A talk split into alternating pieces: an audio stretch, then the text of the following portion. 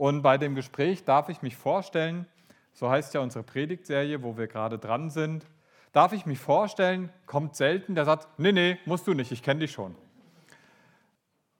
So läuft es meistens nicht ab, aber was ist denn, wenn sich jemand vorstellt? Will man das eigentlich? Weil es könnte sein, der erzählt Sachen, wo ich meine Vorstellungen, so wie eben gerade, renovieren muss, überdenken muss, überarbeiten muss, muss mein Bild vielleicht korrigieren. Und ich kenne das von Jesus auch. Es gibt so viel in meinem Kopf von Jesus, was nicht direkt aus der Bibel ist, was andere Leute erzählt haben, manchmal ein Pastor von hier vorne. Und dann lese ich etwas in der Bibel und denke, oh, hups, ähm, darf ich mich vorstellen? Ja, bitte. Ich muss ab und zu mal drüber nachdenken. Und so haben wir auch in den letzten zwei Wochen schon etwas von Jesus direkt gehört und ich finde es immer wieder sehr inspirierend, wenn Jesus direkt sagt, hey, ich bin übrigens so.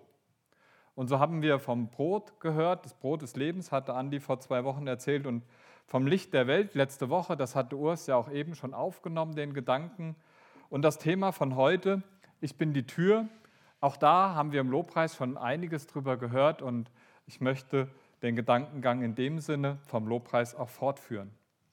Doch zuerst, was will Jesus mit diesem Bild Tür sagen? Wir haben bei der Vorstellung Tür ja die diversen Vorstellungen, da kann man an Holztüren denken, Plastiktüren denken, an alles Mögliche.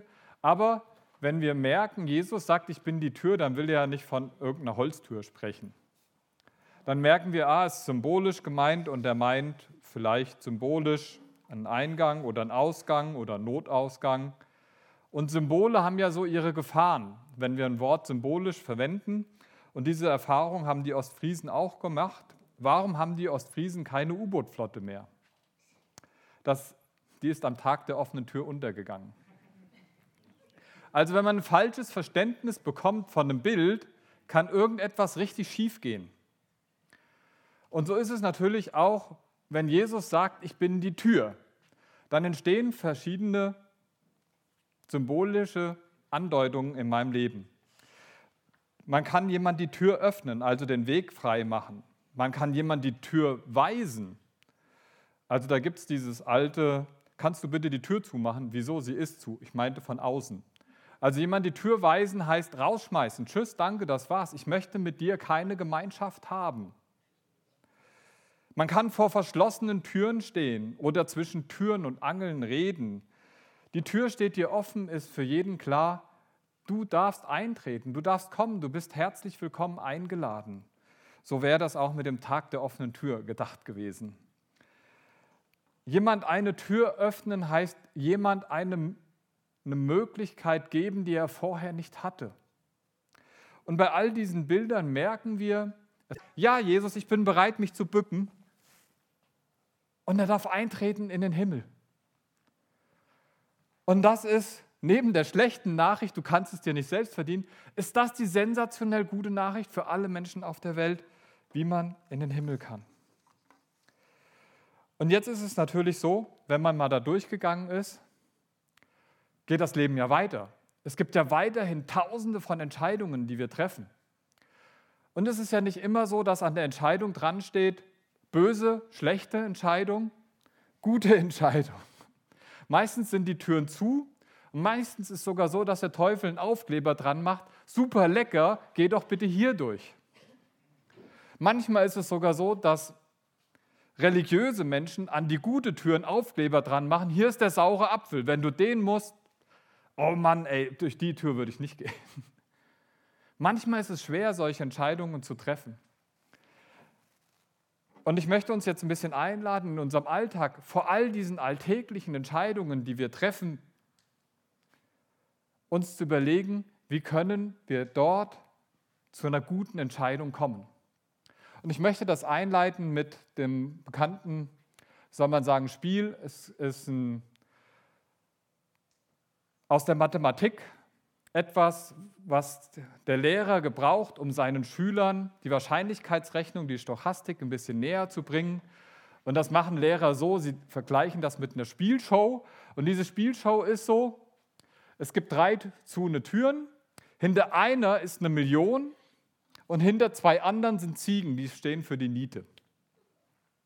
Und du bist in dieser Spielshow und du darfst dich entscheiden für eine Tür und ich sage mal, ich nehme die Tür 1. Und dann sagt der Showmaster, bevor du siehst, was hinter der Tür ist, werde ich dir einen Gefallen tun.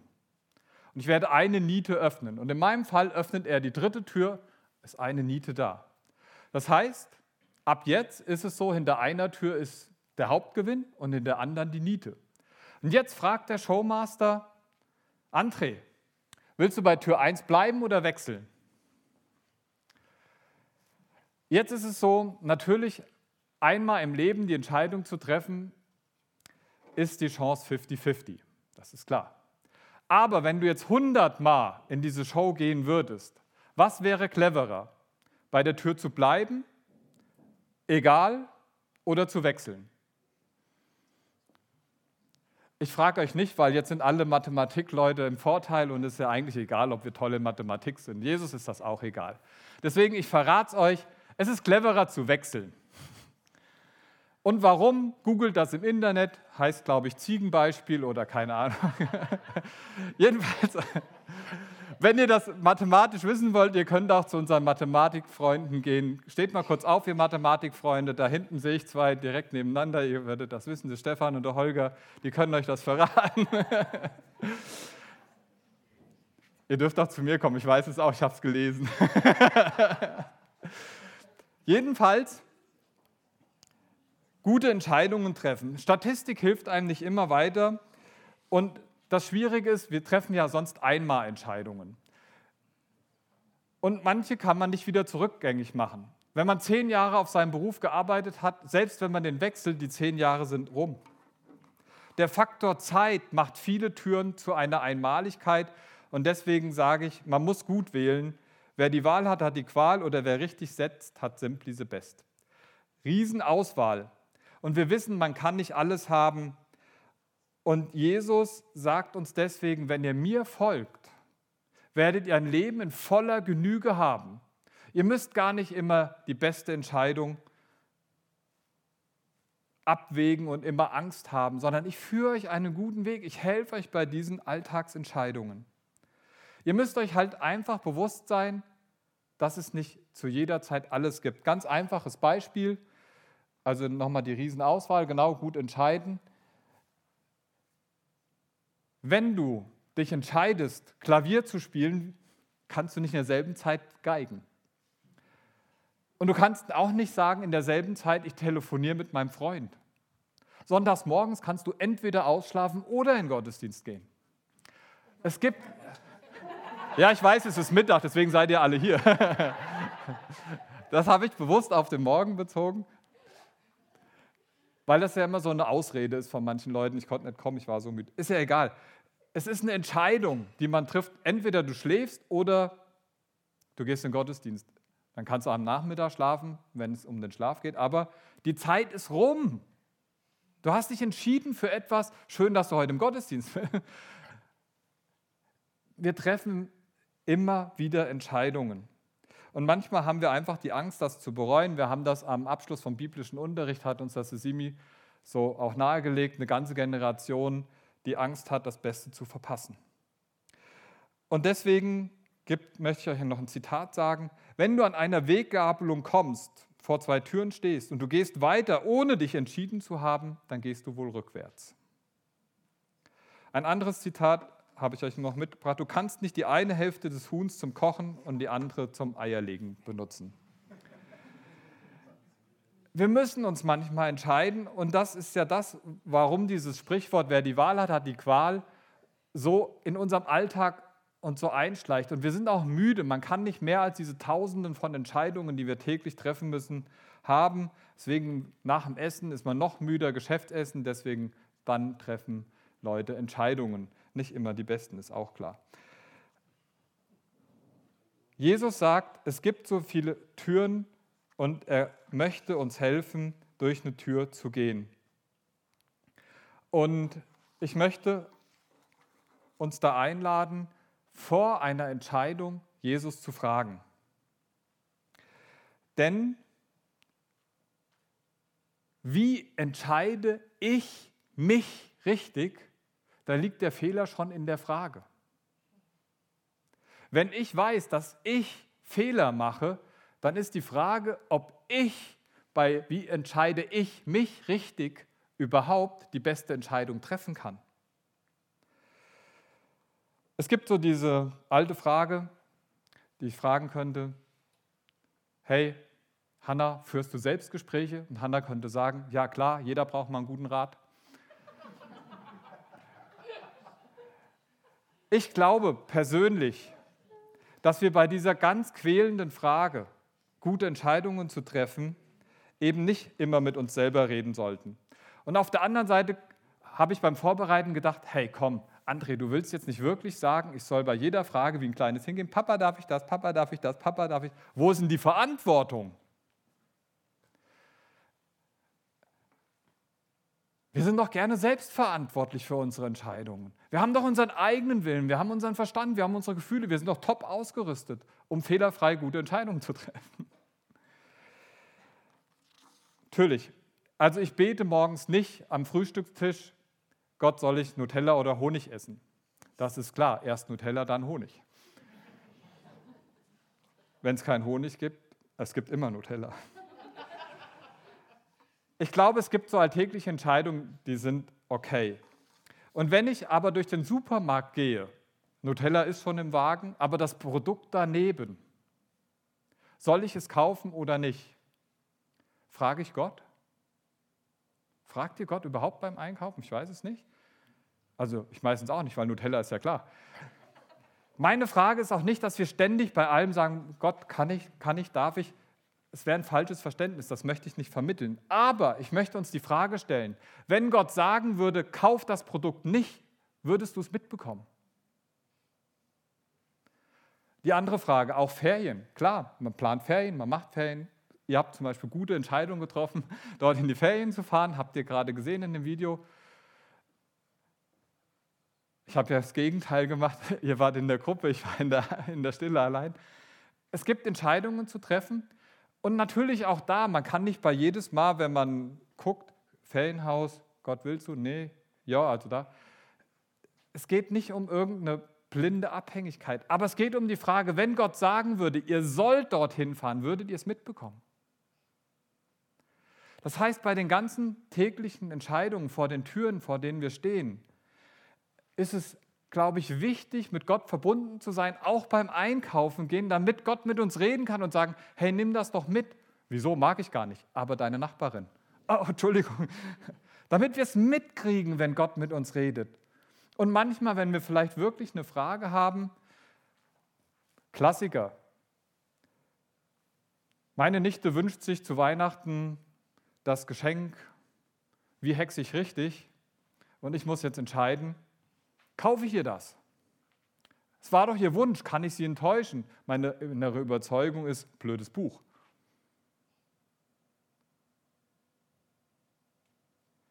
Es ist nicht immer so simpel, dass direkt dran steht, blödes Buch.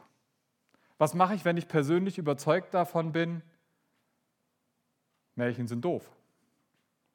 Also ich bin ja Science-Fiction-Fan, das wissen die meisten so, von daher, ihr wisst, wie das einzuordnen ist, ist nur ein theoretisches Beispiel. Wenn ihr davon überzeugt seid und jemand wünscht es sich, mache ich es oder mache ich es nicht?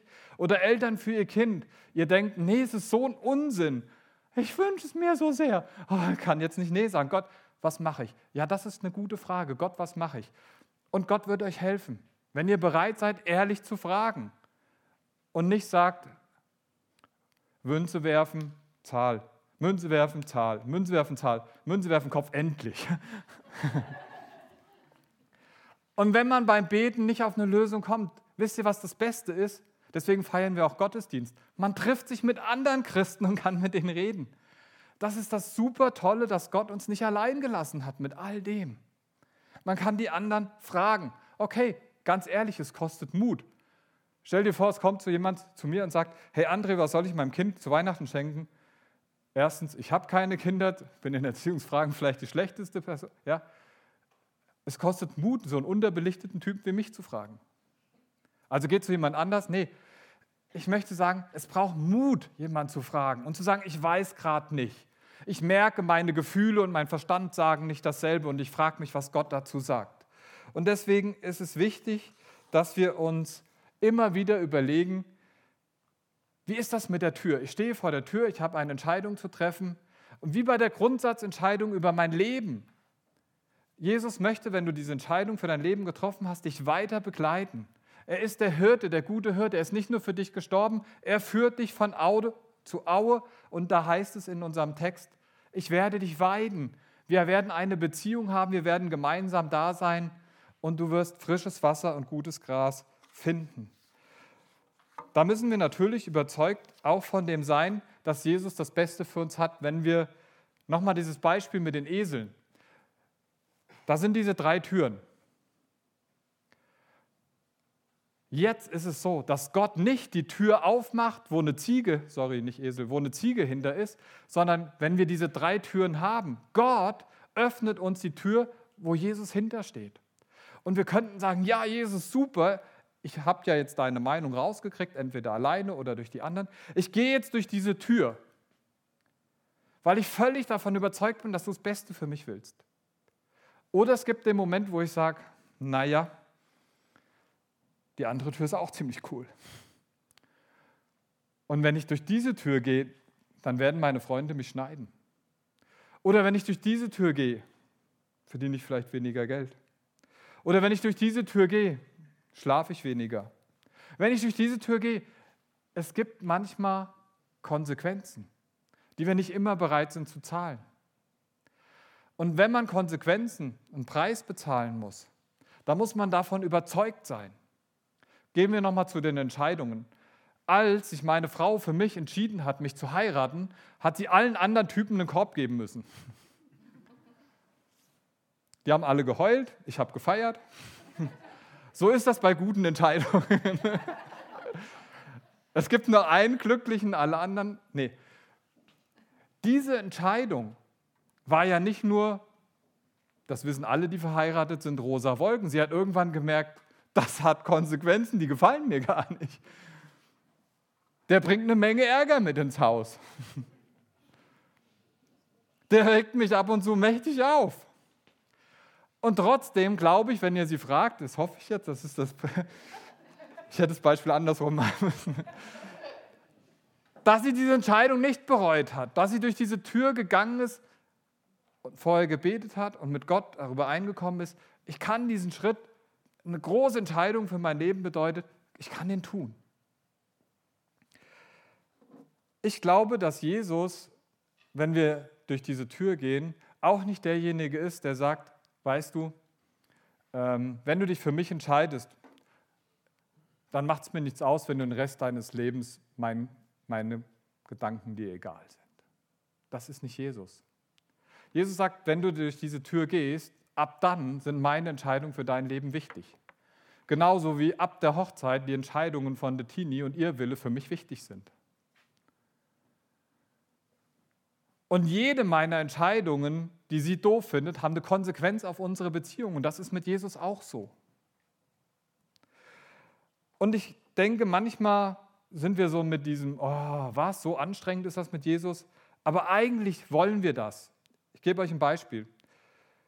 Stell dir vor, jemand fragt dich, sind wir Freunde? Und die Person antwortet, solange ich nichts Besseres finde. Ich glaube, Jesus fragt das uns manchmal und manchmal ist das unsere Antwort. Ich glaube, dass jeder von uns überzeugt ist, hallo, wenn wir Freunde sind, hey Urs, bist du auch einverstanden, wenn es nur so, so eine halbherzige Sache ist? Eigentlich ist es mir nämlich Wurst. Willst du immer noch mit mir befreundet? Nee, er schüttelt jetzt schon den Kopf. Ich habe noch gar nicht fertig gesprochen. Ich glaube, tief in unserem Inneren lieben wir diese Entscheidung, wo wir sagen, da ist jemand treu, da steht jemand zu mir, da macht jemand ganze Sache. Jemand steht ganz hinter mir, der fällt nicht immer um. Heute so, morgen so, dreht sein Fähnchen in den Wind. Das will niemand.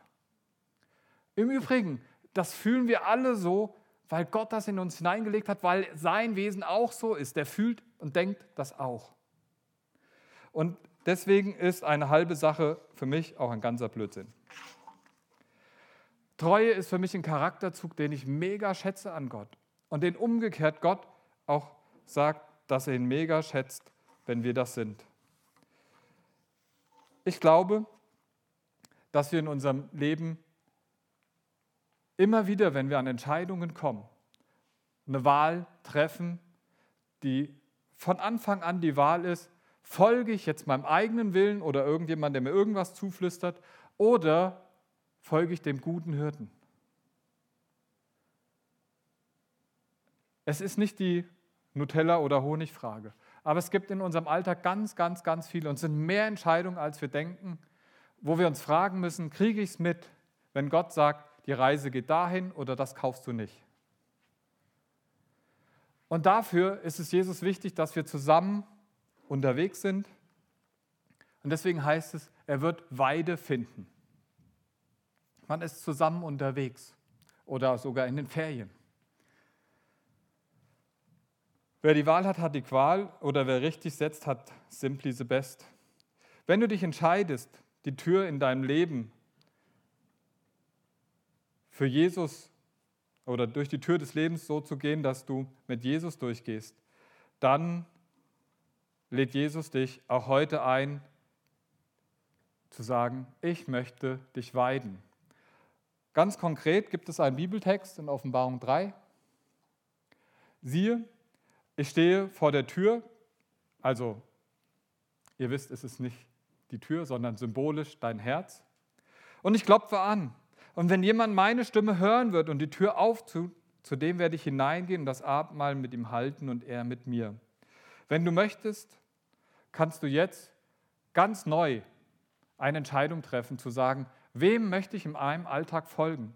Möchte ich dem Willen Gottes folgen und seine Türen benutzen? Beziehungsweise schon mal ihn fragen, wenn du vor einer Tür stehst? Oder möchte ich mir selbst, meinem Willen oder irgendwelchen Leuten oder irgendwelchen Dogmen oder sonst jemand folgen? Vielleicht sagst du auch, Jesus, so konkret ist mir es auch noch nie aufgegangen, dass mit Karfreitag, ich habe es jetzt verstanden, dann darfst du auch diese Entscheidung jetzt zum ersten Mal treffen und sagen, hey, ich möchte mich beugen und ich möchte durch diese Tür gehen. Und dann fängt der Himmel an. Der fängt nämlich in dem Moment, wo wir durchgehen, sind wir im Himmel. Natürlich kommt die Ewigkeit später und jetzt ist es auch noch nicht so perfekt wie im Himmel. Aber der Himmel fängt an, weil wir jetzt in der Beziehung mit Gott stehen und durch alle Türen des Lebens gehen können. Selbst wenn eine Tür wie beim Urs verschlossen wird und er kann nicht mit in die Ferien, weil seine Frau einen Unfall gemacht hat, kann er sagen, er, Gott, ist bei mir. Weil der Himmel nämlich jetzt schon angefangen hat. Und ich möchte euch einladen, wenn ihr zum Abendmahl kommt, deswegen, wir haben ja zwei Seiten, könnt auf der oder auf der Seite zum Abendmahl kommen. Dort hinten, dahinter werden Urs und Kirsti auf euch warten. Wir werden im Lobpreis begleitet werden. Jesus lädt uns ein.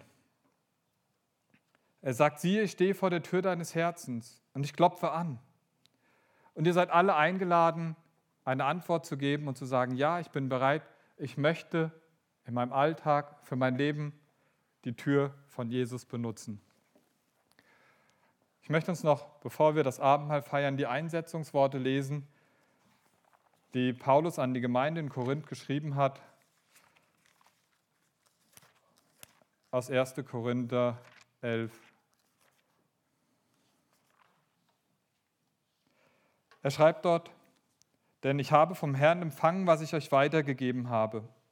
Der Herr Jesus in der Nacht, da er verraten wurde, nahm er das Brot, dankte und brach und sprach, das ist mein Leib, der für euch gegeben wird, das tut zu meinem Gedächtnis. Desgleichen nahm er auch den Kelch nach dem Mahl und sprach, dieser Kelch ist der neue Bund in meinem Blut. Das tut, so oft ihr daraus trinkt, zu meinem Gedächtnis. Denn so oft ihr von diesem Brot esst oder von diesem Kelch trinkt, verkündigt ihr den Tod des Herrn, bis er, der Auferstandene, wiederkommt. Wer nun unwürdig von dem Brot isst oder aus dem Kelch des Herrn trinkt, also wer sagt, eigentlich bist du mir egal, Jesus, der wird schuldig sein am Leib und Blut des Herrn. Darum, der Mensch prüfe sich aber selbst, und so esse er von diesem Brot und trinke von diesem Kelch. Ihr seid eingeladen, zu Jesus zu kommen, unter dem Kreuz hindurch und zu sagen, ich möchte mit dir durch die Türen meines Lebens gehen, grundsätzlich und in meinem Alltag. Ich bete.